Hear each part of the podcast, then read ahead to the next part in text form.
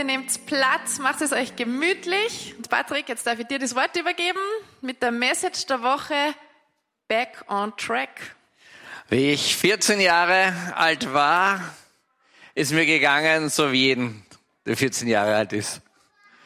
Nämlich die große Frage war da, was mache ich eigentlich aus meinem Leben und wie geht's weiter? Welchen Beruf werde ich eigentlich einschlagen? Mein Sohn Moritz will aktuell Astronaut werden. Das war bei mir nicht das große Thema. Bei mir war das große Thema, meine Eltern hatten so eine kleine Hotelpension und die Frage war, werde ich auf eine Hotelfachschule gehen oder werde ich etwas anderes machen? Und meine Eltern haben mich dabei beobachtet, wie ich immer wieder Radios zerlege, haben sie gedacht, der Bursche hat ein großes technisches Talent Wäre nicht die HTL, das ist für alle deutschen Freunde, das ist so eine, eine, eine Top-Schule, so ein, so ein, so ein technisches Spezialingenieurschulding irgendwie, wäre nicht so eine Ingenieurschule genau das Richtige für den Patrick. Dort wurde ich eingeschrieben und dort begann ich. Es gab nur ein Problem. Sie haben gesehen, wie ich die Radios zerlege, aber Sie haben mich nie dabei gesehen, wie ich nur ein einziges Radio zusammenbauen konnte. Und das war auch schon das Problem. Und dann begannen fünf katastrophale Jahre, in Wirklichkeit sogar sechs, weil ich habe nicht die kleine technische Schule gemacht, sondern die große technische Schule. Und in der großen technischen Schule ist es so, dass man die dritte Klasse zweimal macht, weil das besonders gut. Die total tollen Leute dürfen die dritte zweimal machen. Und so habe ich mich sechs Jahre durchgequält durch diese Ingenieurschule mit allen Höhen und Tiefen, wenn ich jetzt so ganz ehrlich nachdenke, Höhe fällt mir gerade gar keine ein, durch alle Tiefen durchgekämpft und habe sie, man glaubt es nicht, tatsächlich beendet. Fazit war, dass ich mein ganzes Leben nicht einen einzigen Tag, nicht einen einzigen Tag als Ingenieur irgendwo gearbeitet habe. Und wenn wir zu Hause ein Bild aufhängen, sage ich zu meiner Frau, wie, wie stellst du dir das vor, dass ich das machen soll? Da muss man Löcher bohren, das muss alles passen, da muss man Techniker sein. Und wenn meine Frau daheim eine Glühbirne wechseln will, sage ich zu ihr, bitte pass auf, das ist total gefährlich, er soll mir nicht den Elektriker holen, sicherheitshalber. Man könnte sagen, diese sechs Jahre waren eine massive Fehlentscheidung. Und eigentlich würde ich dem beipflichten. Und dennoch ist in diesen sechs Jahren sehr, sehr, sehr viel passiert irgendwie. Ja? Ähm, schau mal, wir, wir, wir, wir treffen alle ständig irgendwelche Fehlentscheidungen im Großen und im Kleinen. Egal, ob das die Berufswahl ist, ob das scheinbar ist, mit wem ich mich jetzt date, ob das die Frage ist, wo ich wohne, welche Wohnung ich nehme, ob das die Frage ist, ob ich einen Sparvertrag mache oder ob ich in Aktien investiere. Ich, ich weiß, ständig sind wir irgendwie in der Situation, dass wir sagen, wow, ist es eigentlich gerade das Richtige, was ich mache? Und keiner von uns, ich bin überzeugt davon, keiner von uns ist frei von solchen Fehlentscheidungen. Aber ich glaube auch, dass eine Fehlentscheidung, und ich weiß es, dass eine Fehlentscheidung, so massiv sie vielleicht auch getroffen ist, nicht das Ende ist. In meiner Zeit in der HTL habe ich mich begonnen, mit allem Möglichen zu beschäftigen. Ich habe mich begonnen, mit dem Glauben zu beschäftigen. Ich habe zu arbeiten begonnen. Ich habe meine Hausübungen nicht mehr gemacht. Ich habe ja Geld verdient, weil ich gearbeitet habe. Ich habe andere Leute dafür bezahlt, dass sie meine Hausübungen machen. Das Problem war, keiner hat mir geglaubt, dass ich so gut machen kann. Dann habe ich ein Problem gekriegt. Dann habe ich zu meinen zu meinen Hausaufgabenmachern gesagt, bitte, ihr müsst die Aufgabe ganz schlampig machen, sonst glaubt mir niemand, dass die von mir ist. Und so habe ich mich durchgekämpft und letztendlich habe ich vieles gelernt dadurch. Ich habe gelernt, durchzubeißen. Ich habe gelernt, nicht aufzugeben. Ich habe gelernt, damals in der HTL, wir haben zweimal in der Woche einen zehn Unterrichtsstundentag gehabt. Weißt du, was das heißt? Sechs Stunden am Vormittag, vier am Nachmittag. Und manchmal ist es nicht anders gegangen, dass Hauptfächer auch am Nachmittag dran waren. Da bist du völlig durchgekocht. Und wenn du so, so ein Nudelauge in der Schule warst wie ich, dann bist du gleich noch mehr durchgekaut an so einem Tag. Und ich habe gelernt, durchzubeißen. Ich habe gelernt, das Ding durchzuziehen und fertig zu machen. Ich habe schlussendlich fantastische Freunde gefunden und letztlich habe ich in dieser Zeit, die scheinbar eine Fehlentscheidung war, auch gelernt, Gott kennenzulernen. Ich habe Gott kennengelernt in dieser Zeit drinnen. Und was auch immer irgendwo passiert, was auch immer du machst an irgendwelchen Dingen, ja, es gibt, es gibt immer irgendetwas Gutes dabei. Jetzt ist das Problem aber so, dass wir oft nicht nur Entscheidungen treffen, welche Schule ich halt gehe und das eine Fehlentscheidung ist, sondern wir machen oft in unserem Leben massive Fehlentscheidungen. Wir machen solche Fehlentscheidungen, wo wir sagen, wir gehen eigentlich gegen unser eigenes Lebensglück hinein. Wir treffen oft Entscheidungen, wo wir andere Menschen zu tief verletzen, ohne das wirklich eigentlich zu wollen. Wir treffen oft Entscheidungen, wo wir schlussendlich uns selber massiv verletzen und wir treffen Entscheidungen, wo wir die Beziehung mit Gott stören, wo wir beginnen, unser Urvertrauen zu untergraben. Und wenn dein Urvertrauen untergraben ist, das Urvertrauen ist das, dass man tief im Inneren drinnen weiß, dass was immer passiert im Leben, was immer an Herausforderungen da ist, letztlich wird es irgendwie gut werden, weil es einen Gott gibt, der auf mich schaut. Und wir treffen manchmal Entscheidungen, wo wir so massiv auch gegen Gott antreten, dass wir aus diesem Urvertrauen rausfallen. Und ich will heute ein bisschen näher einsteigen und möchte euch einen sehr prominenten Burschen vorstellen. Er war ein richtiger fetter König und es ist König David gewesen. Und König David ist ein Mann ganz nach dem Herzen Gottes und er hat verbockt, wo es nur geht. Schauen wir uns kurz unseren Faktencheck an über König David. David soll um 1000 vor Christus gelebt haben. Er gilt als der Verfasser zahlreicher Psalmen, besonders der David-Psalmen. David wurde als jüngster Sohn Isais in Bethlehem geboren. Bereits als Kind salbte ihn Samuel zum zukünftigen König. Bald danach kam er zum Hof Sauls. Er konnte wunderbar Harfe spielen und heilte so wahrscheinlich die Depression von König Saul. Sehr bekannt ist die Erzählung vom Kampf gegen Goliath, einem Vorkämpfer der Philister. Der Hirtenjunge David erschlug Goliath mit einer Steinschleuder und verhalf so seinem Volk zum Sieg. König Saul wurde zunehmend eifersüchtig aufgrund der militärischen Erfolge Davids. Er versuchte ihn in einen Kampf zu verwickeln, bei dem er sterben sollte. Er rang aber einen gewaltigen Sieg. Und Saul musste sein Versprechen einlösen und David seine Tochter Michael zur Frau geben. Dennoch versuchte Saul, David zu töten, was ihm aber nicht gelang. David flüchtete, bekam die Möglichkeit, Saul zu töten, tat es aber nicht, sondern war ihm loyal. Das geschah sogar zweimal. Saul war zutiefst gerührt von dieser Loyalität und prophezeite David die Königsnachfolge. David wurde schließlich König über ganz Israel. Er festigte seine Macht immer mehr. Schließlich brachte er die Bundeslade, die bis dahin in der Stiftshütte in Silo aufbewahrt war, in die Königsstadt Jerusalem. David regierte als König des Vereinten Israels von 1008 bis 965 vor Christus. David, ein richtiger Mann Gottes. Einer, der als Vorbild ist, der große Teile von der Bibel geschrieben hat, mit dem Psalmen, wie gehört hat, und vieles mehr. Und dieser Mann Gottes, dieses geliebte Kind Gottes, hat unter anderem Folgendes getan. Es war in Jerusalem, es war einer dieser heißen Nächte in Jerusalem. Israel hat wieder Krieg geführt. König David war diesmal nicht mit dabei. Und in so einer heißen jerusalemischen Nacht konnte David nicht schlafen. Und er geht hinaus auf seine Terrasse. Es muss eine prachtvolle Terrasse gewesen sein. Und spaziert auf dieser Terrasse auf und ab und schaut so ein bisschen, weil seine Terrasse ist höher gelegen, was sich so tut in seinem Jerusalem. Und sieht auf einer anderen Terrasse gleich über die Straße drüber sieht er eine Badewanne stehen. Und in der Badewanne, wer ist da drinnen? Ein wunder, wunder, wunder, wunderschönes Mädchen. Sie sah aus wie eine Pizza, sie war wunder, wunderschön. Und sie lag da drinnen in dieser Badewanne und badete. Und David sein Herz hat sich geregt, er schaut sie an und sagt, boah, diese Frau muss ich haben. Und dann schickt er seine Diener los, mitten in der Nacht diese Frau herzubringen. Und die Diener holen sie.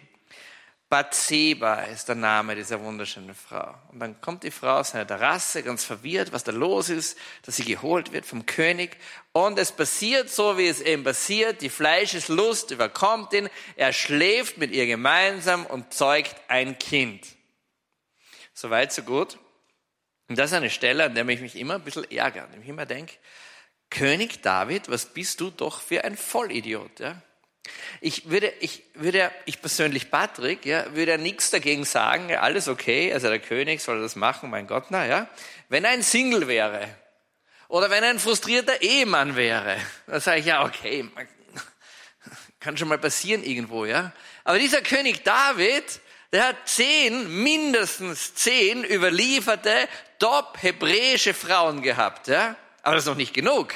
Er hat nochmal mindestens zehn überlieferte Nebenfrauen gehabt. Also wirklich mehr als genug. Übrigens, sein Sohn, der danach gekommen ist, der hat 700 Hauptfrauen gehabt. Gell? Kannst du dir das vorstellen, was das für ein Stress ist? Die haben alle Hochzeitstag, die haben alle Geburtstag, die haben alle, ich weiß nicht was. Oh, na, gute Nacht. Ja. Jedenfalls hat der, hat, hat der König David mindestens 20 Frauen. Wahrscheinlich in allen Größen, kleinen, allen, wie sie ausschauen, das ganze Modellreihe durch. Keine Ahnung, wie das damals war, ja. Und dann denke ich mir, König David, du bist so ein Idiot. Du bist so ein Idiot, ja.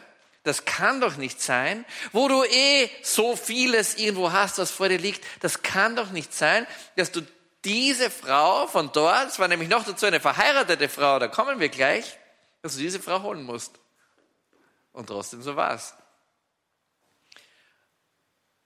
Und in dem Augenblick, wo ich mich ärgere über den Charakter von David, sehe ich denselben bei mir. Meine Laptop-Tasche ist kaputt.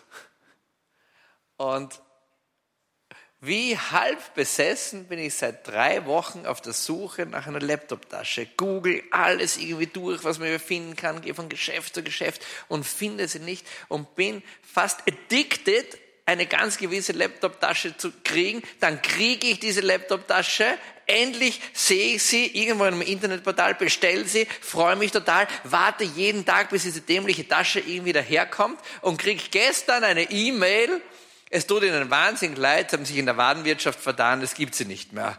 Mein Geld wird mir zurücküberwiesen. Ich denke, oh, das gibt's ja gar nicht. Ja? Aber Gott hat mich belohnt. Gestern habe ich sie zufällig in einem richtigen Geschäft genau dieselbe gesehen und gekauft. Aber ich denke, wir brauchen gar nicht so weit wegschauen. Kennst du das irgendwo in dir drinnen, dass du sagst, wow, eigentlich, eigentlich habe ich eh alles, was ich brauche in einem gewissen Bereich und trotzdem, trotzdem bildest du dir ein, unbedingt ein Ding zu haben, ein Kuchenrezept zu haben, den neuen Thermomix zu haben, den und den kennenzulernen, dieses und jenes zu machen und was auch immer zu tun.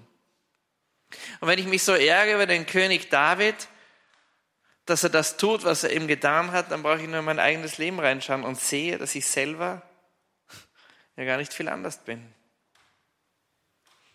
So, jetzt gibt es ein Problem.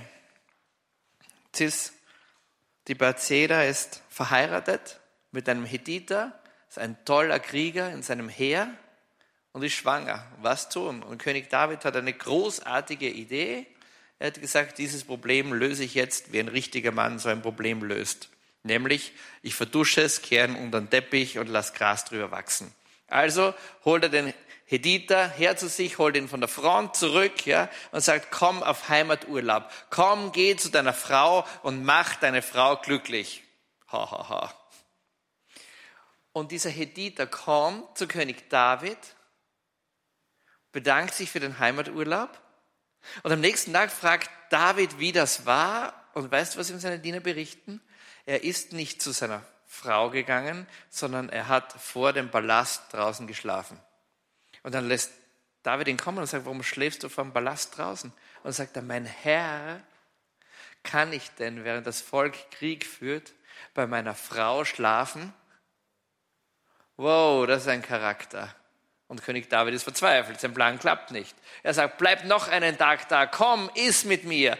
Der geniale Plan geht weiter. Und er sagt, ich mache ein Festmahl, komm, iss und trink mit mir.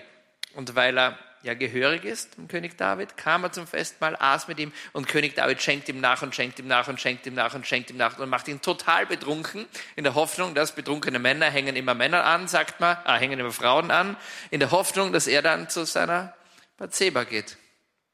Und was tut dieser Edelmann, dieser Hediter? Er tut's wieder nicht. Er tut's wieder nicht. Und die Schlinge um König David wird immer enger, weil das ist schon selbst für König David ein bisschen ein Skandal.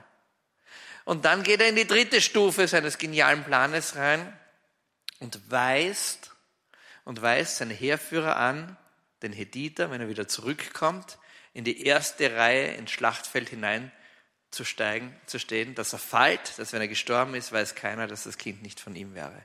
So ist es passiert, so ist es gemacht. Der Hediter ist gestorben, König David ist gerettet, glaubt, dass er seinen Ruf wiederhergestellt hat und ist glücklich. Wow, das würde ich mal eine massive Verfehlung nennen. Das würde ich mal richtig out of the track nennen. Und jetzt gibt's einen großartigen Propheten und der ist Nathan. Und dieser Prophet ist sehr eng verbunden mit König David. Und Nathan hat von Gott ein Wort empfangen und geht zu David und sagt ihm Folgendes und sagt, David, ich möchte dir eine Geschichte erzählen. Und der David sagt, alles klar, setzt sich gemütlich hin. Nathan beginnt eine Geschichte zu erzählen, die für mich eine der schönsten Geschichten überhaupt ist. Und Nathan erzählt folgende Geschichte. Wir sind im zweiten Buch Samuel, Kapitel 12. Zwei Männer waren in einer Stadt, der eine reich und der andere arm. Der Reiche hatte Schafe und Rinder in großer Menge. Der Arme aber hatte nichts als nur ein einziges kleines Lamm, das er gekauft hat. Und er nährte es und es wurde groß bei ihm, zugleich mit seinen Kindern. Von seinem Bissen aß es und aus seinem Becher trank es und in seinem Schoß schlief es. Es war ihm wie eine Tochter. Das ist so wunderschön. Und er nährte es und es wurde groß bei ihm, zugleich mit seinen Kindern. Von seinem Bissen aß es, aus seinem Becher trank es und auf seinem Schoß schlief es. Es war ihm wie eine Tochter. Und dann kommt zu diesem reichen Mann, der alles hat, zu dem kommt ein Besucher. Und im Orient ist es üblich, dass du einem Besucher eine Gastfreundschaft erweist. Und der Besucher kommt zum reichen Mann und der reiche Mann bringt es nicht übers Herz, von seinen vielen Schafen und von seinen vielen Rindern eines zu schlachten. Und deswegen geht er zu dem armen Mann, der nur eines hat, nimmt ihm das Schaf weg und schlachtet es. Und König David springt auf von seinem Thron und sagt, Tod, Tod diesen Mann, der das tut, Tod soll ihm sein. Und König Nathan sagt, und dieser Mann König David, dieser Mann bist du. Wow. Dem König David wird Angst und Bange und er erkennt, was für einen Wahnsinn er da getan hat. Er erkennt, dass er schuld ist am Tod vom Hediter. Er erkennt, was er für einen Fehler gemacht hat. Und das ist jetzt die ultimative Möglichkeit, wie du aus deinem Schlamassel rauskommst, wie ich aus meinem Schlamassel rauskomme. Und König David fällt auf die Knie, weint und bereut zutiefst, was er getan hat. Und egal wo du drinnen stehst, Reue ist der mega, mega, mega Knaller dazu. Was ist Reue? Reue, Reue ist ein Seelenschmerz und eine Abscheu über die begangene Sünde, die du gemacht hast, verbunden mit dem Vorsatz, das nicht mehr zu tun. Alles, was dich aus deiner eigenen Liebe rausbringt, alles, was dich rausbringt, was du tust an Entscheidungen gegenüber anderen Menschen, die du verletzt hast, alles, was du in deinem Leben irgendwo gemacht hast, was dich trennt von der Liebe Gottes, das kann alles wieder werden. Das kann alles wieder werden. Selbst wenn es so abscheulich war wie bei König David, ein Mann nach dem Herzen Gottes. Aber du brauchst die Erkenntnis drüber und die Reue drüber. Reue ist dieser Seelenschmerz, den den König David gepackt hat. Wo, was habe ich getan? Ich möchte das nie mehr wieder machen. Ich möchte nie mehr, dass mir so etwas passiert. Weißt du, wie die Geschichte weitergegangen ist? Gott hat Erbarmen mit ihm und sagt, König David, du bist der Mann in meines Herzens. Ich liebe es, wenn du zurückkommst und ich liebe es, wenn du umkehrst. Das Kind stirbt, das geboren worden ist, aber König David zeugt ein weiteres Kind mit ihr und weißt du, wer rauskommt? König Salomon aus etwas, was ganz schief ist, aus etwas, was ganz schräg ist, ist etwas Wunderbares, ganz, ganz Großartiges geworden, nämlich König Salomon, der weiseste König, der jemals gelebt hat. Und das betrifft dein und mein Leben. Weißt du, wie Gott in der Grundschule war, Gott ist auch in die Grundschule gegangen, er hatte ein Lieblingsfach. Was war das Lieblingsfach Gottes in der Grundschule? Es war nicht Turnen, es war nicht Religion, man glaubt es nicht. Das Lieblingsfach Gottes in der Grundschule war auf krummen Zeilen gerade schreiben. Und wenn das das Einzige ist, was du dir von heute, was du dir merkst von heute, dann ist das mehr als genug. Das Lieblingsfach Gottes, dort, wo Gott richtig gut ist, dort, wo Gott ein Eins mit Stern bekommen hat, ist auf krummen Zeilen gerade schreiben. Wie auch immer deine Zeilen in deinem Leben sind, was auch immer bei dir passiert ist, wo auch immer du rausgefallen bist, aus was auch immer, Gott liebt es, auf deinen krummen Zeilen gerade zu schreiben. In Lukas 15, 7 steht, ich sage euch, ebenso wird im Himmel mehr Freude herrschen über einen einzigen Sünder, der umkehrt, als über 99 Gerechte, die keine Umkehr notwendig haben. Ebenso wird im Himmel Freude über dich sein, wenn du in welchen Schlamassel du auch immer bist, wo du dich auch immer hineinmanövriert hast, wo auch immer du denkst, es geht nicht mehr weiter, wenn du dort umkehrst und zurückkommst zu Gott und sagst, wow, ich habe wirklich einen Fehler gemacht, ich habe Reue, ich spüre einen Seelenschmerz in mir, es tut mir wahnsinnig leid, ich möchte das nicht wieder machen. Ich sage euch, ebenso wird im Himmel mehr Freude herrschen über dich, wenn du das tust, als über 99 Gerechte, die keine Umkehr notwendig haben. An einer anderen Stelle sagt er, Zöllner und Dirnen kommen eher ins Königreich, ins Himmelreich, als die, die glauben, dass sie die Gerechtigkeit gefressen haben, als die, die glauben, dass ihr Leben super verläuft auf die, die am Insta-Account grinsen und lachen. Wenn dein Leben unter Druck ist, wenn du Troubles hast, wenn du eingezwickt bist, wenn du sagst, wo, was ist los, ich habe mich so verrannt in meinem Leben. Es gibt einen Ausweg. Und der Ausweg ist, komm zurück. Und wie geht dieser Ausweg? Mit versöhne dich. Ich habe dir vier kurze Punkte mitgegeben. Der erste ist, höre auf deine Nathans. Wer sind die Propheten in deinem Leben? Weißt du, wenn du die Heilige Schrift liest, da findest du Ausrichtung für dein Leben hinein. Das gibt dir eine Richtung, was gut und was schlecht ist für dein Leben. Höre auf dein Gewissen, bilde, auf, bilde dein Gewissen. Höre, was Menschen zu dir sagen. Wenn sie sagen, hey Baby, ich glaube, du liegst da wirklich falsch drinnen und dann bereue. Kehre um.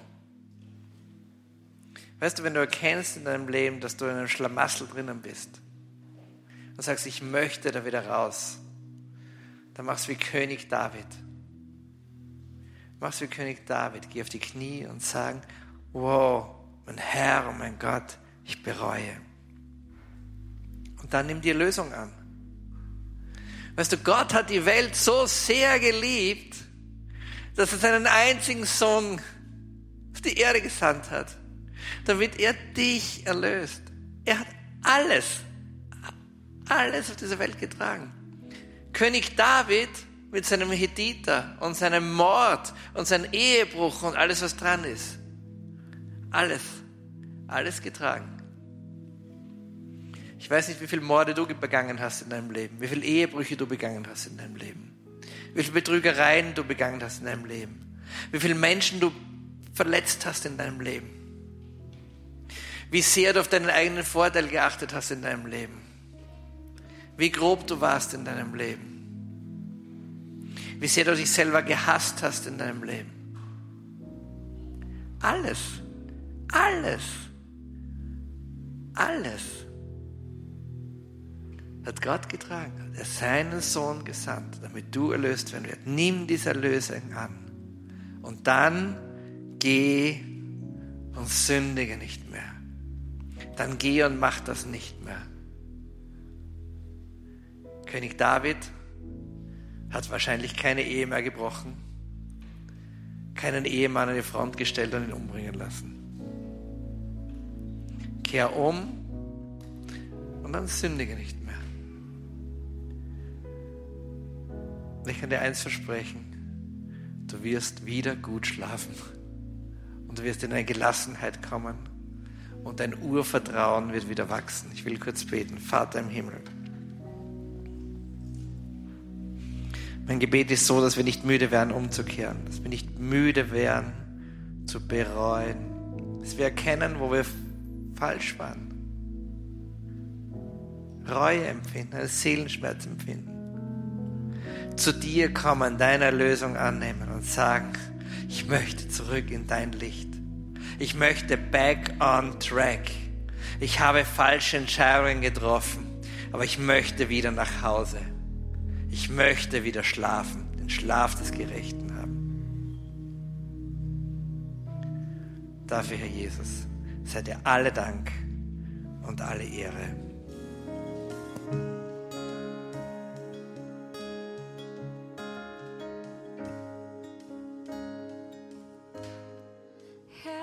Herr, wir sind hier.